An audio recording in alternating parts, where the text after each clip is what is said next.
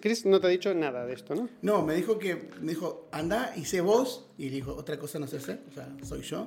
Y yo no intenté, o sea, te digo, me enteré hace dos días que era también video, Sí, había sí, sí. video, porque dije, no quiero saber nada porque quiero ir y ser lo más natural posible, o sea, no ir con preparado, no saber qué vas a preguntarme o cómo vas a hacer la entrevista. Sí, sí, sí, sí. Entonces vine a la suerte. Bueno, perfecto, mejor. Porque en realidad no... mm, Esto es contar. Sí, me dijo que era más, más contar tu historia. Contar tu historia, eh, cómo llegaste, pero bueno, vamos un poco a eso. Tu historia podcast, lo presentamos de esta manera, el lugar donde tú eres protagonista y tenemos hoy a DJ Panda ATR, Leo. Exactamente. Eh, pues nada, un poco que nos cuentes qué es lo que haces hoy exactamente, a qué te dedicas. Hoy, aparte de, de intentar traer un pedacito de Argentina a, todas las- todos los argentinos que vienen a- al evento, eh, trabajo de seguridad, soy seguridad por las noches, o sea, ya llevo 15 años siendo seguridad por la noche, 16 años, y de ahí no, no me salí, o sea, soy de seguridad de una residencia universitaria, o sea, tengo contacto con muchos jóvenes, mucha gente de, de paso, y, y aparte, bueno, eh, soy DJ, aunque a veces me da cosa de llamarme DJ yo mismo, Sí, porque tengo muchísimo respeto a los DJ, pero en realidad lo que estoy haciendo es un DJ, pero todavía me siento como muy, eh, eh, ¿cómo decirte? Muy joven todavía, o sea, me- es un nombre muy grande, lo respeto muchísimo, y bueno, pero también soy DJ, para la gente que me conoce también me llama DJ. pero la gente se la pasa bien. Gracias, a ver, de momento gracias a, a la vida la gente viene, viene, viene, se deja llegar por la música que pongo, ¿viste? Porque al final uno lo que intenta es que la gente se la pase bien y se vaya contenta. Y la verdad, de momento nadie me vino a pegar ni a quejarse, que es lo importante. A pedirte temas, sí. Ah, primer tema, uf, una barbaridad. Con el móvil acá en la frente, que se pone acá en la cabeza. Pero no, la verdad que la gente se queda muy contenta. Es verdad que estamos hablando de que hay muchos gustos, ¿no? Entonces, algunos dicen ponerme más de una cosa, ponerme más de otra cosa. Entonces, vos tenés que buscarla, combinar perfectamente para que todos se vayan contentos. De momento, nadie me dijo nada malo. Espero que. O me tienen miedo, porque No, no, me ven grandote. Claro, como ya te habían visto de, bueno, de patoa y de. Sí, no, de anda a decirle algo, anda a decirle algo al panda. No, pero- pero es que lo, lo estás aprovechando muy bien, porque aparte eh, de universitario, ¿no? Sí. Eh, ent- entonces un poco también lo vas captando al lado oscuro. ¿no? Sí, sí, no. veo, veo las noches, veo cómo llegan los chicos, o sea, tengo, tengo experiencia para esas cosas, sé cómo tratarlos. sí, sí. sí. Así Qué que- jodido, ¿eh? no es poca cosa. A veces me, llevó, me, me, me- también me tocó llevarlo a acostar a la gente, o sea, Mm. hay también movida en mi trabajo de Sí, noche, sí, sí, sí, sí, me imagino. chicos universitarios, zona universitaria, algún otro sonámbulo también por la noche, es una cosa loca. Bueno, pero a veces pasa- se la pasa bien. Sí, no, no me aburro nunca. La verdad que por suerte tengo la, la suerte de hacer lo que me gusta. Mi trabajo me encanta, llevo muchos años. Y lo DJ es que es, eh, a veces me sorprende, lo hablo con mis amigos que hacemos esto, que a mí me da como cosita a veces cuando termina la fiesta, ¿viste? Y bueno, empezamos a hablar todo lo que pasó. Y para mí es una alegría, porque yo la pasé bien. Claro. O sea, yo disfruté del momento, yo disfruté de estar ahí siete horas. La gente viene y me dice, pero ¿cómo aguantas siete horas ahí parado? Te Es que me sí, encanta. El, el otro día estaba poniendo una música y sabía el tema que iba a seguir iba, a- iba a saltar a la gente. Y cuando lo pongo, yo me quedé mirando a la gente saltar y hay un chico eh, justo delante mío y me mira y me dice, te encanta, ¿no? Le digo, me encanta, me encanta poder lograr eso en la gente. Las reacciones cuando empiezan, a- oh, cuando pones una canción y dicen, oh. Es que yo lo disfruto, la verdad que a mí me da pena ver si cobrar la entrada a la gente, porque yo, me están haciendo bien a mí. Claro, claro. Pero la verdad que eh, tengo la suerte de hacer mi trabajo, me encanta porque la verdad que me, da- me da la posibilidad de poder estudiar por la noche, que es lo que me ayudó a, a hacer hoy DJ y saber manejar las cosas, más o menos, ¿no? voy aprendiendo todavía. Y aparte lo de DJ es una cosa de loco. No, no, no lo puedo negar, me encanta, lo amo. Pero esto. eh, entonces están. eh, porque, nada, bueno, tienes con tus socios. Han armado este, esta discoteca boliche argentino. Sí. eh, pero ellos están apro- aprovechando de ti. Como lo hace por amor al arte, no, no, no, él no, no, no, no cobra, viene solamente a pasar. A ver, eh, lo bueno de esto, lo bueno de que yo lo hago y no me preocupo tanto por otros temas, es, porque Ah, sí, es lo bueno tener a la gente esa, ¿no? Yo Claro. confío en ellos. A mí me dicen, Leo, hay que ver, eh", digo, yo confío en ustedes. Leo, hay que votar lo que ustedes digan. Digo, yo me ocupo de la música, ustedes ocúpense de todo lo demás que hay alrededor de, una- de un evento argentino para que la gente se vaya contenta. Yo me preocupo solo porque la, la gente no pare de bailar. Y cuando viene gente me dice, Por ejemplo, un chico me decía el otro día, a las 5 de la mañana, me decía, Panda, por favor, me duelen las piernas. Deja de ponerte mazo. Son, son comentarios que, que, que, al final te alegran, porque vos lo que estás haciendo es eso. O sea, intentás que la gente disfrute. Mm. Y a mí la verdad que esas cosas me encantan. O sea, lograr eso en la gente eh, es hermoso. Por eso te digo, a mí el socio me puede decir, bueno, Leo, hoy no ganamos nada. Y pues yo estoy feliz. Es que era una broma igualmente, porque lo conozco a Chris. Y sí, no, Chris es una más. Chris es mi guardaespaldas. Qué loco, ¿no? Sí, sí, sí. Pero bueno. Eh, ¿Y cómo se dio todo esto? O sea, porque obviamente tú no has nacido aquí en España. No, no. Parezco, parezco nacido acá, pero no, nací en Argentina, en Buenos Aires. Eh, llegué a España con 18 años, o sea, recién cumplidos. Estaba por empezar la universidad y estaba haciendo el, bueno, hice el examen de ingreso para ingeniero en sistemas, no tiene nada que ver con lo que terminé siendo hoy en día. Y tuve la mala suerte o la buena suerte de, de ver cómo compraban las notas, otros chicos estaban ahí, mm. y yo me había matado todo el año, todo el año anterior haciendo el último curso para probar, y fue como un... tenía 18 años, o sea, mi cabeza hizo crack, me rayé, me enojé con la vida, me enojé con todo el mundo. Mi hermana llevaba seis meses acá en España, y le digo, me quiero ir. Y mi hermana, no, Leo, terminar tu carrera, terminar... No, me quiero ir, me quiero ir, me, no aguanto más, me quiero ir. Y mi hermana, como me da todos los gustos siempre, me dice, bueno, y me trajo. Vine, llegué con 18 años y 6, 3, 3 meses. Y cuando llegué acá era maravilloso todo. Para mí era un, mundo nuevo, cosas nuevas. Un año pensando en pesos estuve, que es verdad. En esa época estaba el euro 5 o 6 pesos, ahora, ahora te olvidate. No, no, claro. Y bueno, a mí fue, o sea, yo llegué eh, un 11 de julio del 2000, 2005, al otro día me empadroné y a la tarde estaba trabajando fui a un bar y dije, ¿necesitas alguien para hacer algo? Mm, para limpiar, levantar copas. Pues nada, levantar, limpiar, limpiar mesa, levantar copas, lavar plato. Y por suerte desde ese día no paré. Pasé por todos los rubros. Vendí Biblias, vendí libros, vendí aspiradoras. Eh, trabajé para compañía de gas y luz para cambiar de un lado al otro. Cuando cambiaba uno, me cambiaba a la otra compañía para cambiar al otro. Eh, por suerte no paré, fue un, sin parar, sin parar. Y justo en el 2007 eh, estaba trabajando en un locutorio, un amigo se iba a Argentina, me dice, tú estás trabajando en una residencia universitaria, no sé qué historia. Le digo, ¿querés el puesto? Me dice, le digo, bueno, vale, dale, le digo. Y empecé a trabajar donde estoy ahora actualmente.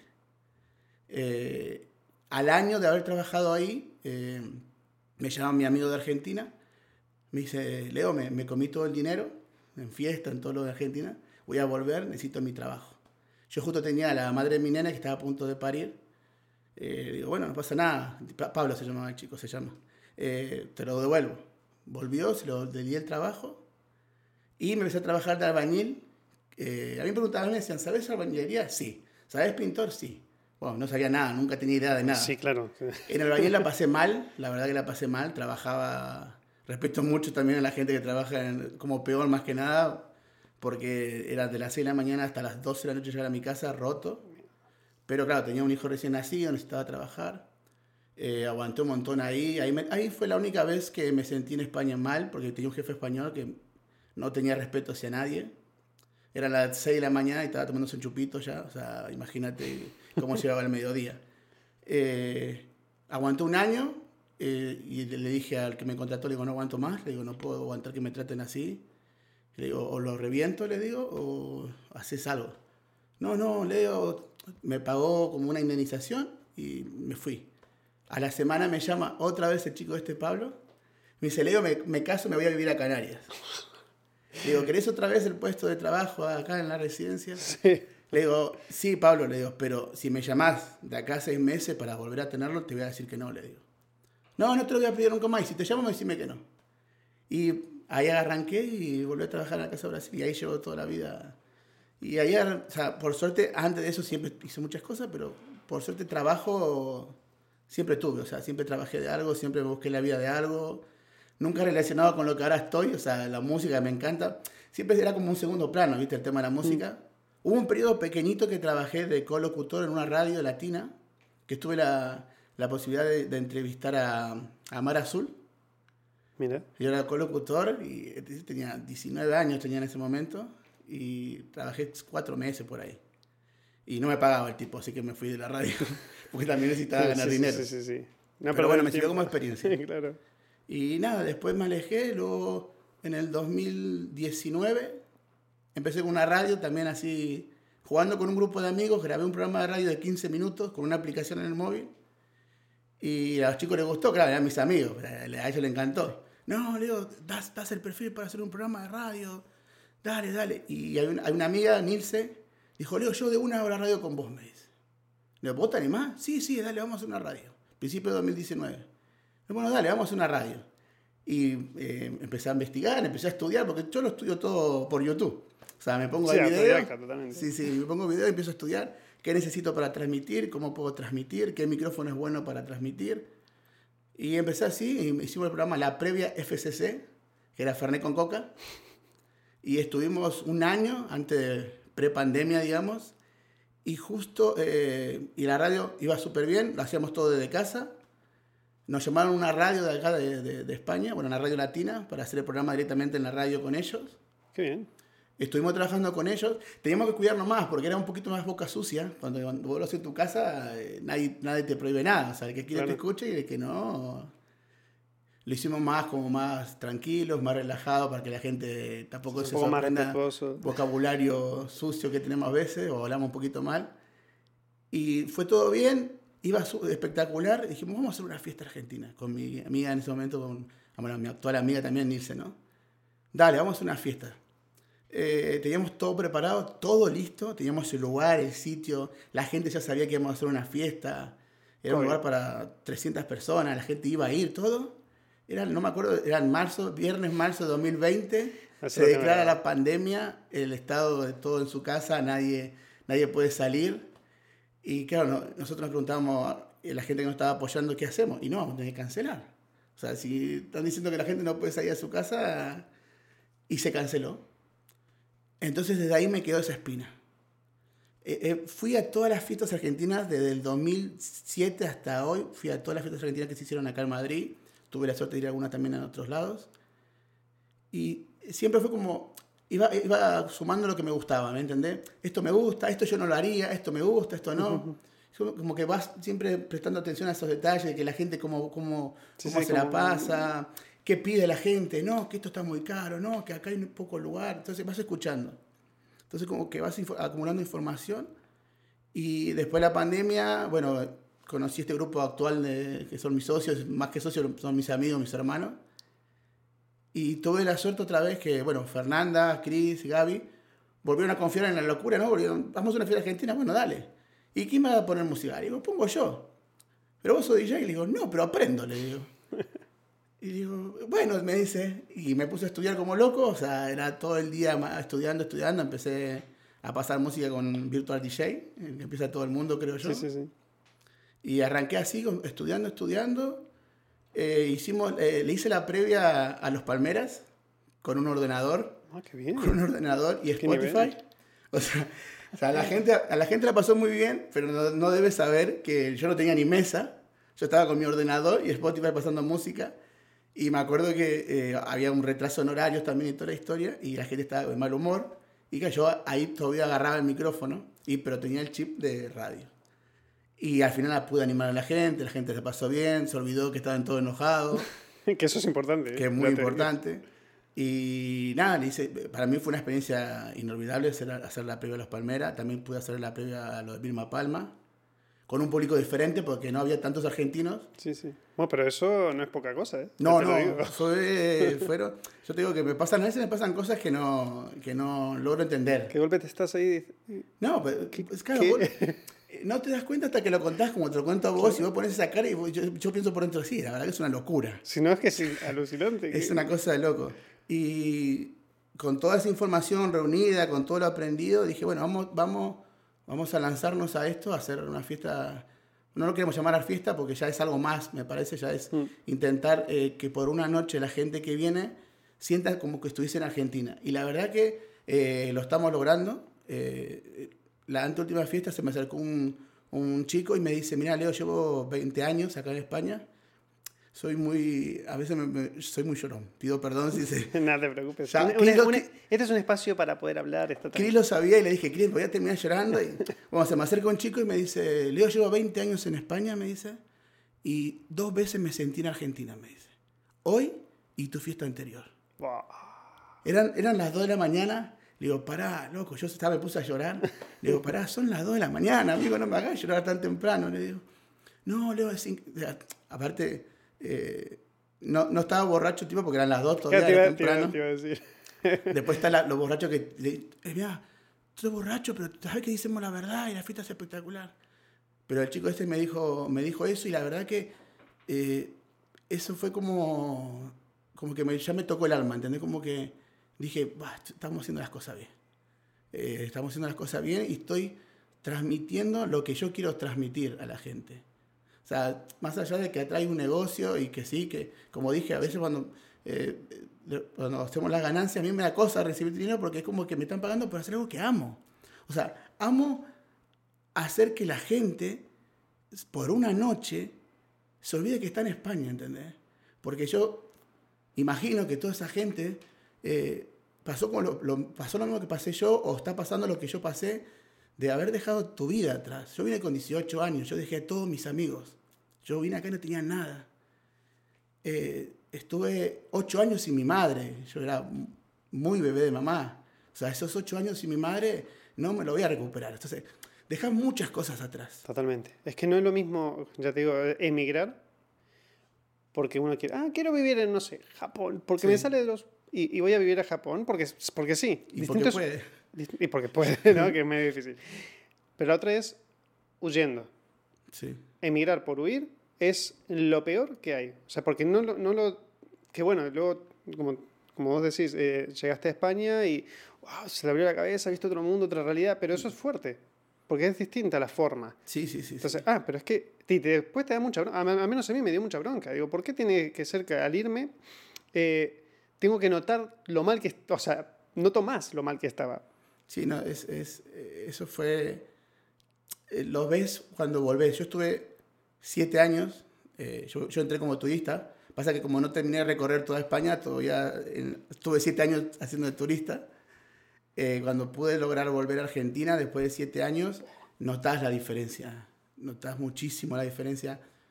Eh, es verdad que las costumbres nuestras son lo más lindo que tenemos. O sea, eh, el, el comerte un asado con tus amigos, el salir a tomarte en la esquina con tus amigos algo, hablar con tus amigos, tu familia, tu, tu zona, tu casa donde te criaste.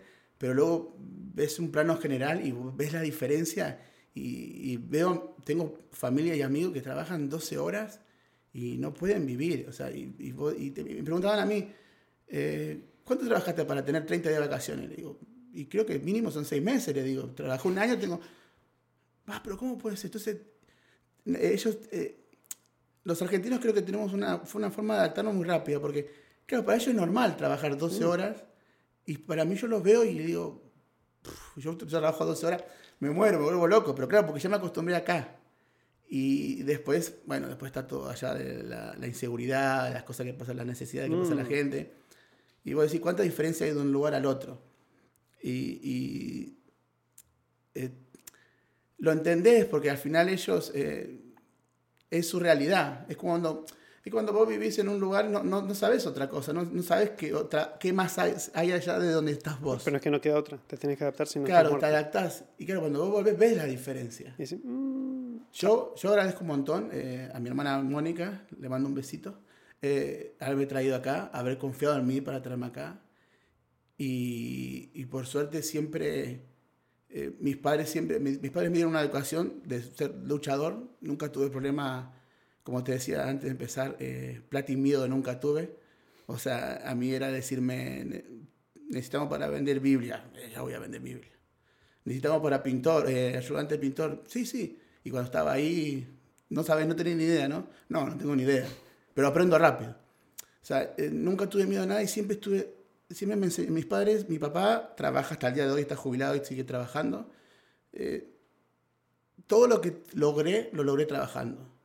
Todo lo que aprendí, tanto como DJ, como cuando quise hacer una radio, lo aprendí estudiando. O sea, por suerte no, no me regalaron nada a nadie. Y yo creo que eso es mucho de la Argentina, ¿no? Que, nos, que, que no, no, no nos rendimos. Al final somos todos luchadores. Yo creo que el ser humano en general es luchador, ¿no? Hablo de argentino porque es lo que me toca y lo que más conozco.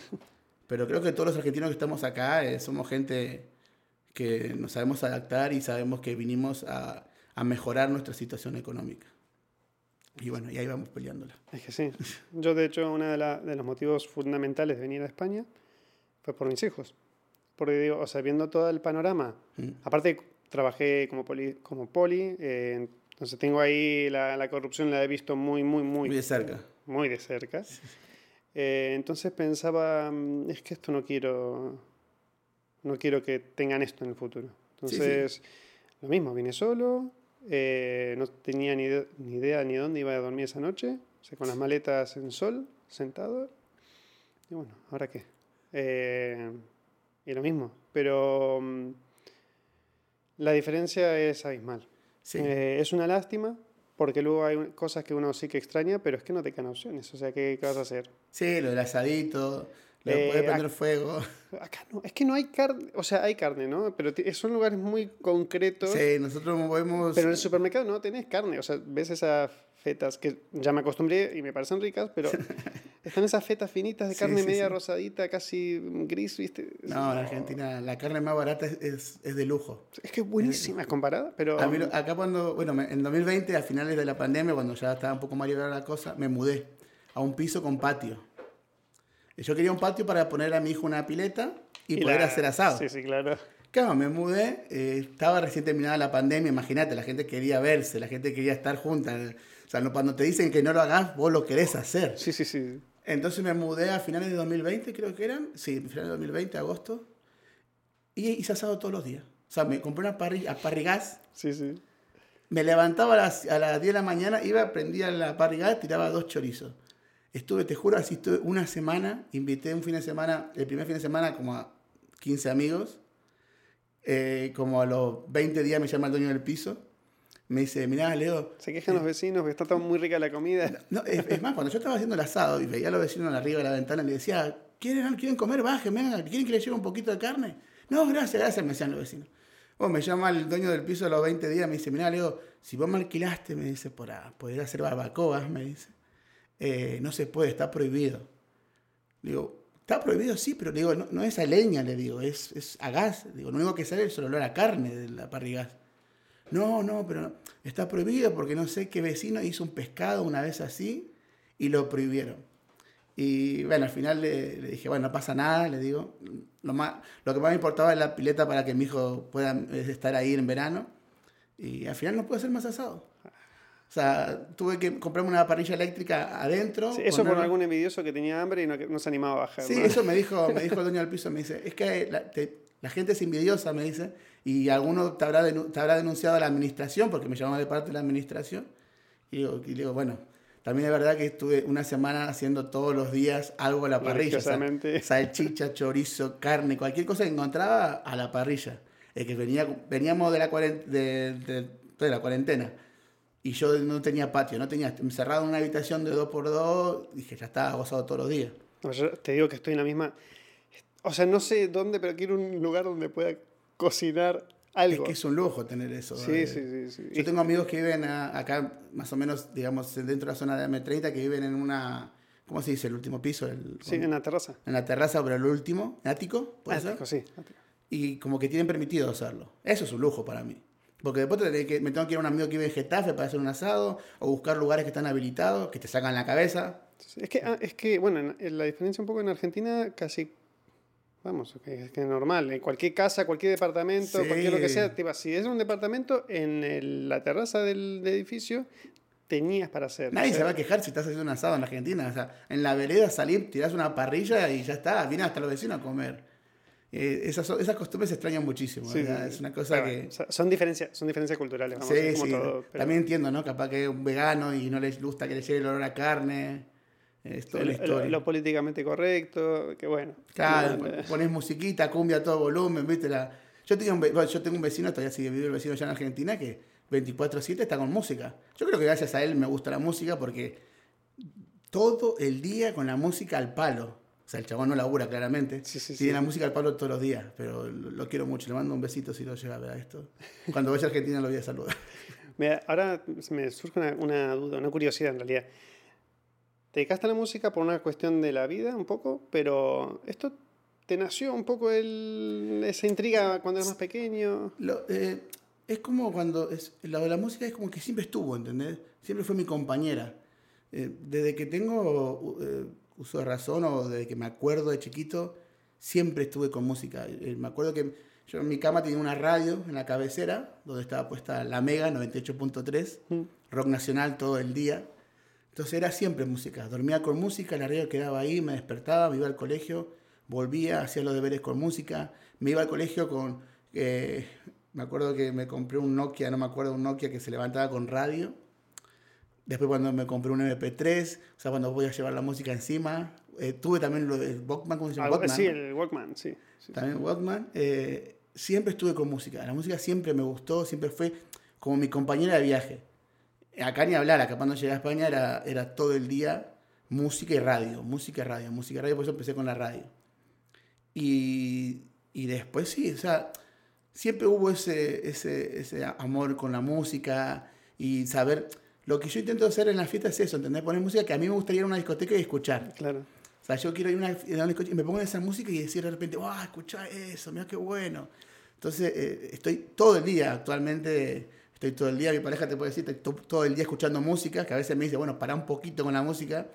Eh, voy al baño, pongo música. Voy a la cocina, pongo música. Estoy en la tele, pongo música. Estoy con la música y, pongo, música. y dice, "Pa". O sea, estoy todo, estoy todo el tiempo intentando eh, mejorar lo que es lo que voy a pasar, Mm. no volverme repetitivo para la gente también, sorprender, me gusta mucho sorprender. Eso juego mucho con la gente, de, de hacer a un, eh, no sé cómo se dice no la No, palabra. una playlist. Una... No, no, eh, eh, jugar, engañarlos un poco, Mm. con algunas cositas, de alguna música que piensen que es una cosa y al final va para otro lado. Me gusta jugar mucho con la gente en ese sentido. Y me gusta sorprenderlos y me gusta eh, intercambiar música. Pero siempre, siempre, con música, eh, siempre, siempre estuve con música. Por suerte, es mi compañero. Yo creo que eh, hay gente que le gusta leer, que lee en todos lados, van en el metro leyendo, van... Hay gente que le gusta series, mi hermana vive mirando series, va con su tablet y la serie. Y lo mío es la música, lo mío es música todo el día, música, música. ¿Y hay algún tema que digas inspiracional, así como que te hayas hecho salir de situaciones? Como... Eh, hay, hay un tema que me parta al medio, que cada vez que lo escucho es llorar, Los Caminos de la Vida, Mm. de Vicentico, que es un, es un tema que, que ya, me, ya me daba cosita cuando lo tenía a mi madre al lado y lo escuchaba. Y yo le decía a mi vieja, vieja, cuando bueno esté y escuche esto, no voy a poder escuchar más esta canción. Eh, Los Caminos de la Vida me parte. Eh, después Destino y Casualidad, me recuerdan mucho a, a mi pareja. Son canciones que me gustan mucho. Eh, Maná, Maná me lleva, las canciones de Maná me llevan mucho a cuando viajaba con mi cuñado a Mar del Plata, a Mar del Plata no, perdón, no llegué a Mar del Plata, Mar del Plata era una zona muy lejos para mí, Mar del Tuyú, San Bernardo, Sí, sí, sí. sí. Eh, me lleva a esos momentos de ir mi cuñado manejando o mi hermana y escuchando Maná costa- recorriendo la costa, Qué lindo. sí, sí, y después a Mar Azul me lleva a, a, la, a Mar Azul, Los Charros me lleva a la fiesta de, de- de mi casa, a la, a la música que ponía mi vecino.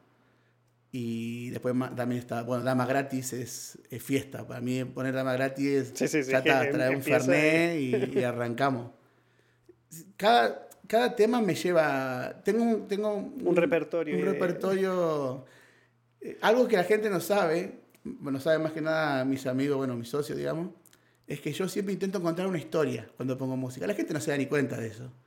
Por ejemplo, si pongo una canción de Karina donde habla de desamor, le meto una dama gratis que te, te le dice no te creas tan importante. O sea, intento hacer pequeñas historias entre dos canciones que la gente no se entera, la gente la pasa bien. Pero yo, yo en, mi, en mi- en mi mundo estoy haciendo una conversación entre dos cantantes, ¿entendés? Wow.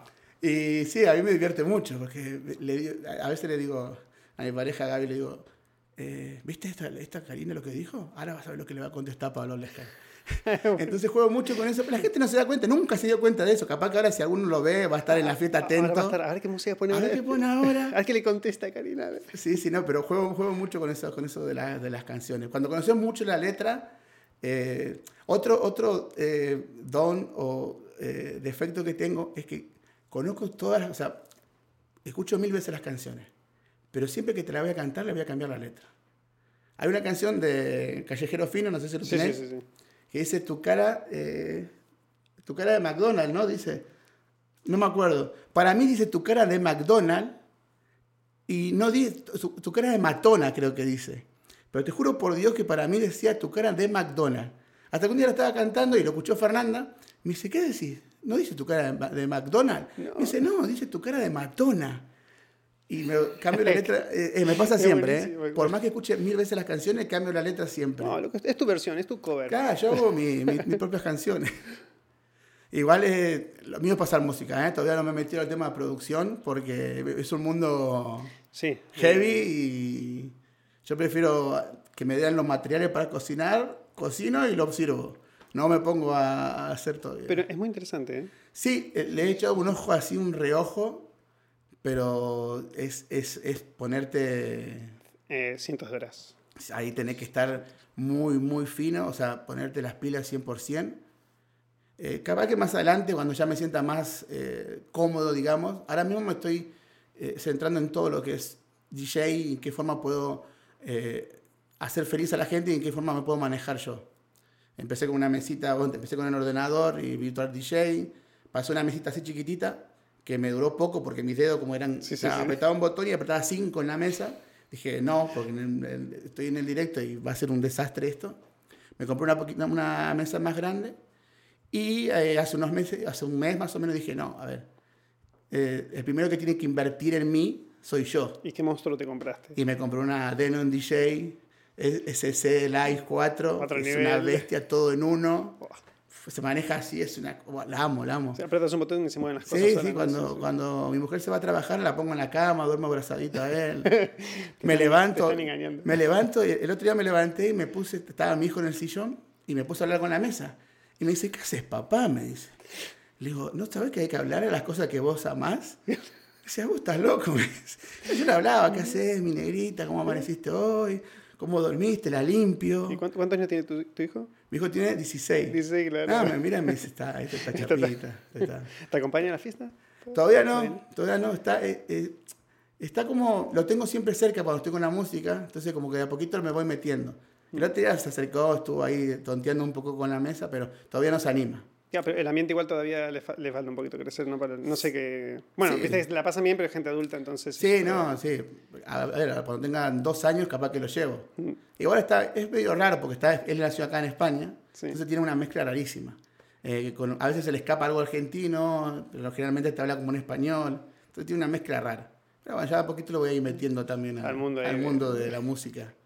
Y esto en la discoteca, eh, el otro día leí que Chris había, creo que había pu- publicado que, bueno, estaban haciendo esto eh, mensual, ¿no? Pero ahora van a ponerlo más, más o sea, No, eh, la, semana, la ¿o? idea, la idea es hacerlo una vez por mes. La gente pide más. La gente quiere... eh, hemos tenido eh, conversaciones con anteriores lugares que habíamos- habíamos- hicimos fiesta que querían hacerlo todos los viernes o todos los sábados. Y no, la idea no es así. O sea, nuestra idea no es... eh, ¿Cómo decírtelo? Eh, que la gente se acostumbre. No, no quemar la idea, digamos. Claro, porque vos pensabas, yo, yo soy argentino, ¿no? Y me dicen, mañana es la fiesta argentina. Ah, mañana no puedo. ¿Cuándo la hacen otra vez? El próximo fin de semana. Ah, bueno, voy el próximo. No, no queremos esto. Nosotros queremos que la gente sepa que el primer sábado de cada mes va a haber una discoteca argentina en Madrid. Y que por suerte las entradas están volando. O sea, la gente está respondiendo bien, le está gustando. Y al final eso es lo que más te suma, que la gente se vaya contenta. Entonces vos sabés, quiero ir. Yo tengo amigos que terminó la fiesta esta y el domingo me estaban escribiendo, Leo, por favor, avisame cuando salgan las entradas de la próxima, porque en esta me quedé sin entrada.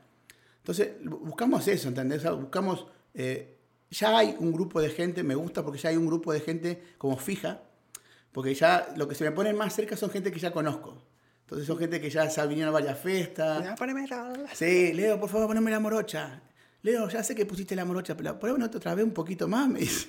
Entonces, ya vos le, decir, dame una horita, le digo, y voy renovando, porque no da a ponerlo hace 10 minutos, lo puse. Eh, se está formando un lindo grupo, ya la- hay un grupo de gente ya conocida que va todo- en todas las fiestas fija, que, los adoro, los amo, y gente que va renovando y van volviendo y repiten.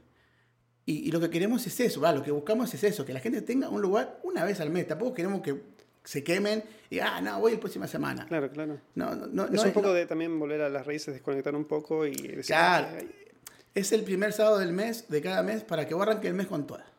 Entonces vos ya estás pensando en el próximo mes, tengo que, tengo que hacer como sea para poder ir a la fiesta.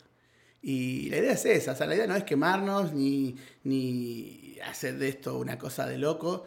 La verdad que se, se expandió de una forma eh, loca, por no para repetir la palabra, porque de repente en las redes fueron cuando, cuando en Valencia, cuando en Santander, cuando en Málaga, cuando en Murcia, cuando en Barcelona, cuando, y, cuando en Portugal. No, vino gente, bueno. vino gente de Portugal a preguntarnos eh, si había la posibilidad de estar ahí también en Portugal. Entonces, eh, vos te das cuenta que ahí eh, es el camino. Estamos haciendo las cosas bien. Las cosas están yendo bien y no hay por qué saturar a la gente con, justo, con Justo te iba a decir que tendrán gente que venga de Barcelona directamente por la fiesta. O... hay gente que vino, no te quiero mentir, el lugar, si no me acuerdo bien, era Zaragoza. Zaragoza eh, que dijo, yo voy de Zaragoza, eh, se juntan a hacer premio en algún lado, le dijimos, le dijimos quédate cerca de la zona, le digo. Y, por ejemplo, el de Portugal eh, nos, pidió ayuda para encontrar un lugar donde, donde estar, un hotel cerca del lugar donde iba a ser la fiesta. Y cuando terminó la fiesta también quedó loquísima el chabón, y vino con su mujer. Y al final, vos ves esas cosas y decís, estamos, algo, algo estamos haciendo bien para que la gente quiera que vayamos a otros lugares, disfrute de las cosas que estamos haciendo y al final, eso es lo que, aparte de lo que somos, lo que veo que somos nosotros es muy, muy cercanos. Eh, la gente sabe que somos nosotros lo que hacemos en la fiesta. Mm. Y eso tiene sus cosas buenas y sus cosas malas. Sí. Eh, ahí cuando, a veces cuando me, me, escriben, che, no sé tal cosa, le digo, mira, eh, yo soy la cara bonita nomás de, de, la fiesta, si vos querés hablar de otras cosas, ya tenés que hablar con el equipo, le digo el cerebro, que es Fernanda, y o si no el equipo de al lado, que la ayuda, que son Gaby y Cristian. Le digo, y eso provoca que la gente sepa que vos sos, pero cuando hay algunos errores o problemas también hace que te sientas responsable de esos errores. Claro. Entonces son muchas cosas, estamos muy atentos a lo que la gente dice, intentamos mejorar y creo que lo hacemos, cada fiesta escuchamos lo que la gente dice de la anterior fiesta, como, no, acá deberían ser una zona más para esto, acá deberían poner algo, escuchamos siempre. Eh, por ejemplo, decían, no, necesitamos un Fernet argentino, trajimos Fernet argentino. Eh, pero nosotros queremos gancia, trajimos gancia. Entonces, escuchamos siempre los comentarios de la gente, intentamos mejorar. yo creo que somos recién unos bebés que estamos gateando eh, y nos vamos a encontrar con cosas buenas y con cosas malas, pero de las cosas malas se aprende. Así que estamos aprendiendo. Y la verdad que la gente está reaccionando muy bien y eso se agradece. Sí, eso porque están, están escuchando. Entonces no es, eh, aparte como decís, no, obviamente al ofrecer algo que, tenga, que tiene este peso de valor, digamos, por todo lo que decís, eh, hay que cobrar algo, ¿no? Hay que, hay que ganar algo de dinero para seguir. Sí, porque hay, hay un gasto. Porque hay, un gasto y hay que seguir, para poder seguir hay que cobrar algo y generar. Eh, pero están escuchando, no están solamente obsesionados, obsesos por la plata. No, Entonces, eso... la gente lo nota. Cuando te preguntan cosas, eh, el de Portugal, em, es que no sé ni a dónde quedarme a dormir. No te preocupes, eh, te puedes ir a Claro. Eso no lo hace, te lo digo, no lo hace la gran mayoría de personas. Y no sé, buscate la vida. Sí, sí, acá en Madrid está lleno de hoteles. Chao. no están haciendo eso. No, mira, puedes... Sí, no, eso lo, la verdad que eso, eso es lindo. Poder estar tan cerca de la gente es, es, muy, muy bonito y la verdad que esperemos seguir por ese camino y, seguir logrando cada vez ser mejores y que llegue un momento donde la gente sepa que eh, hoy Inmortales es, es, una noche en Argentina. O sea, no te pagas un pasaje de 1200, te pagas una entrada y la vivís como... Y tenemos, el público que tenemos es de todo. O sea, vos imaginate que tenemos desde 18 años hasta más grandes, que pasamos, por ejemplo, el otro día me pasaba algo muy loco. Yo intento, lo que te digo, ¿no? Intento que todos sean felices. Pero claro, es, es complicado gustarle a todo el mundo. Estamos hablando de 600 personas por noche. 600 personas. Que pasan por la fiesta. Entonces vos tenés 600 personas que un 10% va a decir no me gustó la música. Eso ya me tengo que acostumbrar hasta yo mismo. Eh, pero claro, el otro día pongo RKT, viene un grupo de gente más mayor me dice, eh, loco, tiramos un rock nacional. Sí, sí, ahora voy por ahí. Vos tranqui, yo voy a llegar, le digo. Pongo un rock nacional, me vienen lo de RKT, me dicen, ah, tiramos un RKT. Dice, ahora vuelvo para el RKT. Me aparece uno por acá me dice, ah, che, ¿y Córdoba? Y me empiezan a hacer así, desde el público. Ahora voy para ahí. Y después salta por otro, no, pero poneme algo de Tini. Entonces vos tenés un público tan variado, Hmm. de tantas edades, de tanta gente, de tanto que que saltar de un lado al otro. Es complicado, a veces se me complica, pero al final intento que, que- que todo el mundo tenga su momento de la música que, Mm. que- quieren escuchar. Por eso te digo que al final la gente de momento no tuve quejas, habrá gente que no le gusta, es obvio, es todo Pero, pero es lógico es porque lógico, porque hay gustos. es imposible gustarle al 100% de las personas una noche. De hecho, que me digas que solamente un, un 10% dijo que no le gusta, Es, es muy poquito para... es, es nada. Y al final lo que intento, por ejemplo, el otro día pasó, che, decir al DJ, pusieron un comentario, decir al DJ que, que Córdoba no es Argentina, puro cuarteto. Había puesto un montón de cosas, ¿no? Sí, sí, sí. La próxima, la siguiente fiesta me pone, che, decía al DJ que ponga más cuartetos. Entonces vos te das cuenta que al final la gente... Ahí. No, eh, una vez, una, eh, ah, yo me divierto mucho en las redes, en TikTok, yo suelo responder todo. Yo, eh, Gaby me dice, te vas a volver loco respondiendo a la gente. Digo, yo mientras pueda responder a todo el mundo, yo respondo. Entonces en TikTok me pone uno, yo ni loco, voy a, una fiesta argentina, eh, para eso me quedo en mi país, una cosa así mala, ¿viste? Y le digo, y le puse, yo le contesté, ¿sabes que te quiero mucho? Le digo, sos mi primer hater. Le digo, no pensaba en mi vida tener mi primer hater. Y como que el, el chabón leyó y se dijo, no, eh, perdoná, si, pensás que te lo dije mal, no, quería, no te lo quería decir de esa forma. Le digo, solo era una opinión mía, nada más, está todo bien. Y le puse, no, no, no ahora no te eché para atrás, le digo, quiero que seas mi primer hater, le digo. Y al final el, el- el tipo puso como jaja, eh, se reía. Entonces- es, es que eso fue- no, fue, no fue contra vos. Eso lo sabes, ¿no? Sí, no, no, no fue o sea, contra- eh, hay un, te digo que a mí me pasó el primer tiempito. Es, sigue un poco. Es un resentimiento, pero ah, contra el dejar cosas, por, eh, te digo, eso de huir y decir. ah, Sí. Son un cúmulo de cosas que no. Nada, no sí, no, al final la- hay, hay, hay cosas así que al final. Yo intento como, eh, siempre responder de la mejor forma, porque al final no, no, no es que me molesta, sino quiero que la gente se vaya bien, hasta en el TikTok. O sea, tengo la necesidad que la gente esté bien. O sea, no sé por qué, mi madre me crió mal seguramente, porque quiero que, que todos queden bien. Hasta lo que me atacan, quiero que se vaya con una sonrisa. O sea, el chabón lo hice reír. Capaz que estaba enojado con, por- Con la vida, Sí, con- con la vida, qué sé yo, tuvo un mal día, capaz que yo qué sé. Y al final se rió. Entonces ya está, ya logré mi cometido.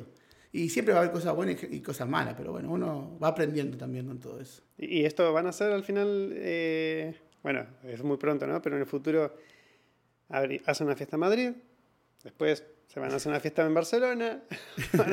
ojalá, ojalá. eh, mucha gente nos escribe eso y ojalá se dé. Para mí, para mí sería un, un sueño. O sea, poder eh, ir a otro sitio, Mm. a pasar música, porque nuestra fiesta, bueno, no nuestra fiesta, no, nuestro evento, nuestro día de hoy mortales, eh, gusta tanto que la gente pide en otro lado, para mí ese día va a ser, va a ser una locura. Que me parece falta poco. Ojalá, ojalá, O ojalá. sea, pasa que es, es que es tanto para organizarlo que es una locura, me imagino. Por eso, eh, eh, lo que siempre hablamos con el equipo es, si vamos a hacer las cosas, vamos a hacerlas bien. O sea, no vamos a hacer las cosas a lo loco, eh, no vamos a hacer las cosas por, por hacerlas. O sea, si, si en algún momento tenemos que irnos a otro lugar, vamos a organizarlo bien, vamos a ver cómo podemos hacer para que la gente también la pase bien. El lugar que estamos hoy nos costó mucho llegar Mm. al lugar que estamos hoy. Eh, siento la misma felicidad ah, pasando música para 600 personas como cuando hicimos la primera fiesta, que eran, bueno, yo hice mi primera fiesta a principios de, no, a finales de 2018, hice una fiesta yo porque me surgió en un bar en Móstoles para 49 personas. Para mí fue un, fue un fiestón, fue una cosa de loco, era un bar que entraban a foro 40 y había 49. Para mí fue una locura. Y con, con- con este grupo ahora, con mis amigos, hicimos la primera fiesta con 50 personas. Y para mí fue una locura. Entonces estamos hablando que empezamos con una fiesta de 50 personas y hoy hacemos una fiesta al mes donde pasan, tiene un aforo de 500 personas y pasan 600 personas por noche. Entonces, eh, eh, yo le digo a ellos, yo voy a darlo siempre todo. Ya sean 10 personas, 20, 30 o la que sea, voy a dar siempre todo porque quiero que la gente contenta. Y creo que eso se logra transmitir y, y se está dando, la verdad, se está dando muy bien todo el tema de la fiesta. Qué bien. Así que en Sí. cualquier momento ya te digo, esto de Barcelona podrías dando una semana por medio como para... Sí, sí, no, estaría... Pero estaría- hay que probar. Hay, que, ir- hay que ir ahí probando. Hay que decirle a Cris y a lo- Sí, sí, sí. Y los las Canarias, así las Canarias también me gustaría. ¿Sí? Y verano todo el año, madre mía. Tengo quedó- un amigo allá que manda fotos en la playa y yo estoy acá con tres abrigos puestos. No, pero es que, no, es que yo el calor. No, yo paro un ratito. Sí, sí, sí, como para ir. Yo ah, tengo triple capa y. Igual soy team frío. La gente me va a odiar, pero yo soy team frío. Sí. Prefiero el frío, soy, olvídate. Ahora me van a decir porque soy hincha de Racing, que soy pecho frío. que No, no es por eso. Mira, eh, a- mí no me gusta el fútbol. Es muy loco ver a un argentino que no le gusta el fútbol. A mí no me gusta, pero. No sos el primero que conozco que no le gusta el fútbol. Ah, mira. Normalmente son hinchas independientes los que no le gustan el fútbol. No, de River, pero algo rojo tenía, ¿viste? Un poquito. Sí, sí. Mi hermano era de independiente. Digo era porque no sé si, como tampoco me parece que le gusta el fútbol. Bueno, cuestión. De que Racing, creo Racing contra Independientes, puede ser. Sí, es un clásico. clásico. Eh, por cuestión de la vida tuve que trabajar cubriendo el evento, ¿no? Eh, Como seguridad. En super clásico. Había poca hinchada. O sea, rarísimo. En Mar del Plata, poca hinchada. Ah, un clásico de Mar del Plata. De Mar del Algo de verano, seguro. Sí, sí, sí. Y habían pocos. Pero la hinchada de Racing. Sí. O sea, no porque me lo haya dicho que soy de Racing, sino la hinchada de Racing, wow, cómo cantaba. Que a mí no me gusta el fútbol, ¿eh? pero la piel, No, eso- una energía, cantaban mejor, o sea, con más fuerza que, te lo digo, No, Boca sí. River, te lo digo. Yo, no- yo no, a ver, conozco Chris, conozco gente de otro equipo, Chris de Boca, fanático, enfermo, conozco gente fanática de otro equipo, pero la gente de Racing somos, somos un, un- milímetro más lo- locura de lo demás, me parece. Yo cuando vine en el 2007, 2000 en el 2005, en el 2007 fui a mi primera fiesta de la primera filial de un equipo argentino fuera del país, que era la filial Santiago Sacol, de la cual sigo siendo miembro y siempre nos juntamos y toda la historia. Se hizo una fiesta en Barcelona, me acuerdo que fui con mi papá, eh, los dos llevábamos acá dos años, no teníamos documentación, no teníamos nada, no- y nos mandamos, no teníamos hotel, nada, nos mandamos. Y mi papá, mi papá como me sigue la locura. Mi familia en general eh, apoya mucho mis locuras, ahora que me pongo a pensar, o sea, el problema no es mío, el problema es de ellos, Ah, claro, por claro. apoyar mi locura, también mi pareja y mis amigos por apoyar mis cosas. Eh, Culpa de los demás. Culpa de los demás, yo no tengo culpa de nada. Fuimos a Barcelona y era el domingo era la fiesta y el sábado era el sábado fuimos nosotros. No teníamos hotel, nada. Y dije, bueno, ya está, padre, digo, vamos, dormimos en una plaza. Y el otro día nos vamos a donde la fiesta. Y tu hijo, bueno. No, pará, mi hijo todavía no nació. No, tu viejo. Ah, digo, mi tu viejo sí. Tu viejo dijo, bueno. Mi viejo, mi viejo dice, bueno, me dice, vamos, listo, bueno, vamos. Nos fuimos a una plaza, estábamos en Plaza Cataluña, si no me equivoco. Ahí sentados charlando y escuchamos, ¡eh, Racing! ¡eh, Racing! Nos damos vuelta a un grupo de cinco hinchas de Racing. Venían así, yo trataba con las camisetas y todo esto. Era, ¿Van a la fiesta? Nos preguntan. Le digo, sí. ¿Y dónde van a parar? No, no tenemos hotel, le digo, me- le digo a los chicos. No, ¿cómo que no tienen hotel? Vengan con nosotros. Y nos metieron a, a su- a sus habitaciones, dormimos al final, dormimos en una habitación con ellos, porque tenían habitaciones de más que habían, habían alquilado, o tenían cama de más. Ah, métanse, no pasa nada. Y, eh, yo, y, me- y fui a la fiesta. Esto fue en 2007. La madre de mi hijo estaba embarazada, no pudo viajar porque primero no teníamos dónde quedarnos y ella estaba de nueve meses prácticamente, ya estaba por París.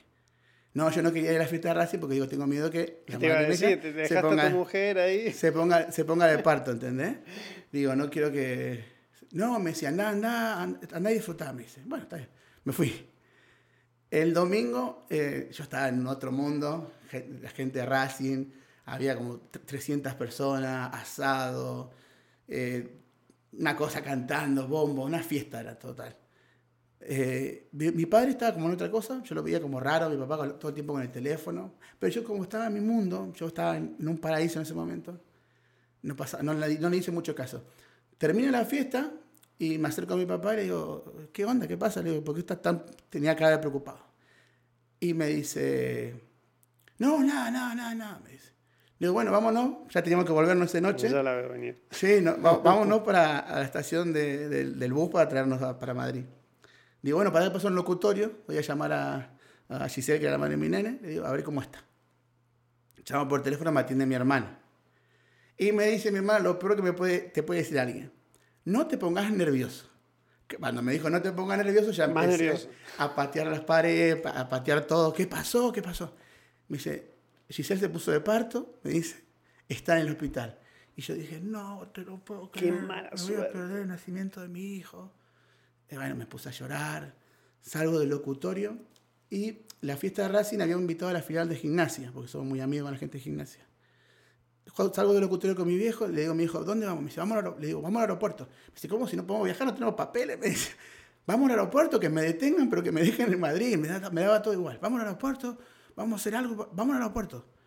Y pasaba la gente de gimnasia y, eh, Leo, ¿qué pasó? ¿Qué pasó? Digo, no, es que mi, mi mujer se puso de parto y no, y no, no, no sé cómo.